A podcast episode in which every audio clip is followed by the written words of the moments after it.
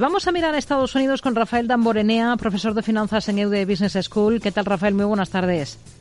Muy buenas tardes, Rocío. Y vamos a comenzar por esas referencias macro. Hoy tenemos tono mixto para los índices. El único que logra repuntar es el Dow Jones. ¿Qué valoración hace de ese dato de paro semanal y también de los datos de productividad no agrícola y costes laborales que tenemos sobre la mesa? lectura por encima de lo esperado en los costes laborales, ya han vuelto a caer las peticiones de subsidio por desempleo, así que igual que dije la semana pasada, continúan esos síntomas de fortaleza en el mercado laboral estadounidense y me parece que los mercados lo único que van a celebrar eh, a estas alturas pues es un deterioro del empleo. Ahora mismo la perspectiva para la economía estadounidense sigue siendo optimista, se ha reducido el riesgo de recesión con relación a los pronósticos que hicieron muchas entidades financieras a finales de año y el crecimiento a corto plazo de la actividad económica está demostrando ser eh, más resistente al endurecimiento de la política monetaria de lo que todos pensábamos. Hmm. Tenemos en el punto de mira algunas compañías que han presentado ya resultados antes de la apertura, caso por ejemplo de las cifras de Macy's. ¿Cómo las ha visto? Pues en el caso de Macy's eh, han superado las expectativas, tanto en ingresos como en beneficio por acción. Es verdad que, igual que les está sucediendo a muchas, los números son ligeramente peores con relación a los del mismo periodo del ejercicio anterior, pero vamos, no es una compañía que me guste demasiado.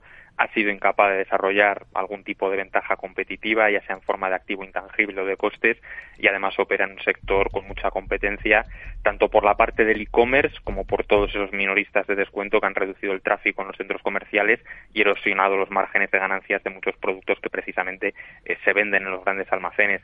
Recordemos que es una empresa que viene de cerrar 80 tiendas en los últimos tres años, sus ingresos no levantan cabeza desde 2014 e incluso antes de la pandemia ya tenía unos márgenes operativos muy justitos, cerca del 6% en los cuatro años anteriores al virus, así que bueno, miraría en otro lado. Hmm.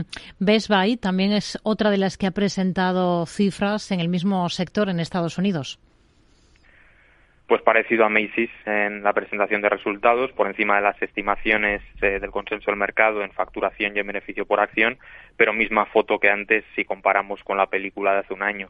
Opera también en un mercado muy competitivo, políticas agresivas de descuentos, ciclos de vida muy cortos de los productos y enfrente además tienes eh, a Amazon, Walmart, Target que se están comiendo parte de tu pastel. Así que, en resumen, eh, dos empresas que operan en un sector poco atractivo, con márgenes estrechos y, desde luego, un sector ahora mismo mm, nada recomendable para estar si llegase a materializarse eh, la que hemos dicho ya, ¿no? que es la recesión más anticipada de la historia. Tenemos a Tesla en el punto de mira, está recortando un 5% a esta hora de la tarde, después de los anuncios de su día del inversor. No ha presentado su esperado vehículo eléctrico asequible y esa es la gran decepción, ¿no?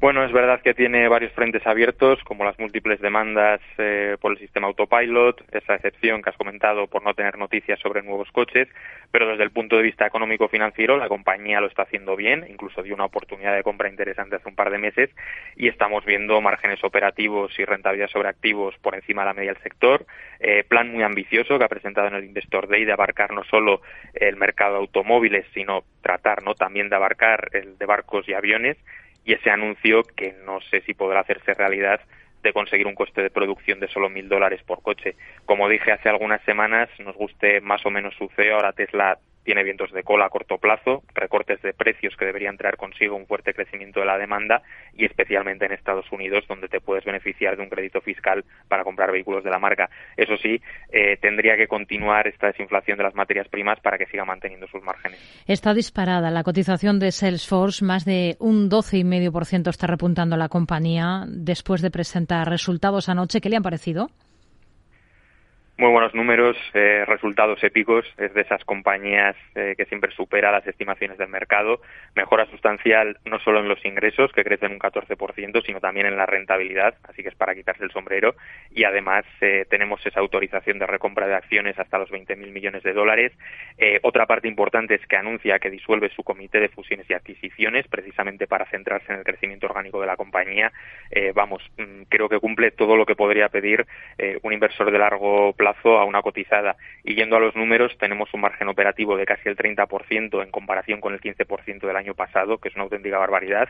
La dirección ha dicho que incluso podrían mantenerse márgenes del 27% en el año fiscal 2024 y esto es debido eh, a su doble ventaja competitiva que tiene en forma eh, tanto de costes de sustitución como de efecto red. La diferencia fundamental de Salesforce, aunque ahora pensemos que es algo obvio, es que desde hace más de 20 años apostó porque el acceso al software fuese a través de Internet y así conseguido unos flujos de ingresos más predecibles que la competencia, la eliminación de la piratería, fíjate en empresas como Autodesk, pues los problemas que hay derivados de esto y también la compatibilidad con una sola versión del producto. Así que empresa fantástica para tener en el radar y que no está excesivamente cara ahora mismo. Sector farma. Hoy nos fijamos en él por esas eh, últimas declaraciones del presidente de Estados Unidos, Joe Biden. Dice que tras la decisión de Eli Lilly de bajar el precio de la insulina, otros grupos farmacéuticos en Estados Unidos van a tener que seguir sus pasos. ¿Con qué mira a este sector, al farma? Bueno, no creo que vaya a tener un gran impacto. Por ejemplo, si nos centramos en el Lilly, es verdad que representa más del 15% de las ventas totales, pero la estructura de precios en torno a la insulina ya tiene grandes descuentos y ese recorte va a obedecer en parte eh, a la mayor presión política que has comentado, pero también a un sistema de seguros que ha creado una diferencia muy alta entre el precio oficial, que es el que pagan los pacientes si no tienen seguro de salud, y el precio rebajado. Así que estas preocupaciones sobre los precios de la insulina eh, deberían ayudar eh, a todas estas compañías y especialmente a Lilly a mantener ese poder de fijación de precios lanzando nuevos medicamentos que es precisamente el pilar central eh, de la ventaja competitiva de este tipo de compañías, ¿no? Como pueden ser las patentes, economías de escala, eh, esa gran red de distribución, y mientras los medicamentos eh, más antiguos, como puede ser la insulina, enfrenten caídas de precios, después de un periodo, digamos, de exclusividad, los nuevos medicamentos pienso que van a ser de contrapeso, pues para que sigan manteniendo todas estas grandes ese poder de fijación de los precios. Hmm. Una cosa más, Starbucks, un juez ha condenado a la compañía por dificultar la creación de sindicatos. ¿Qué visión tiene para el valor?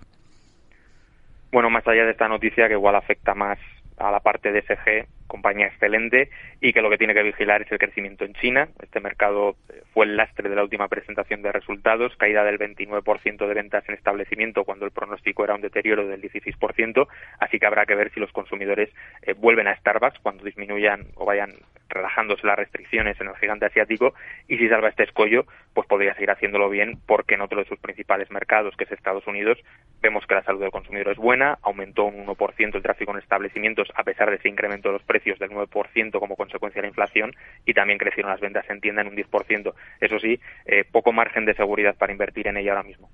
Nos quedamos con ello. Rafael Damborenea, profesor de finanzas en EUDE Business School. Gracias. Muy buenas tardes.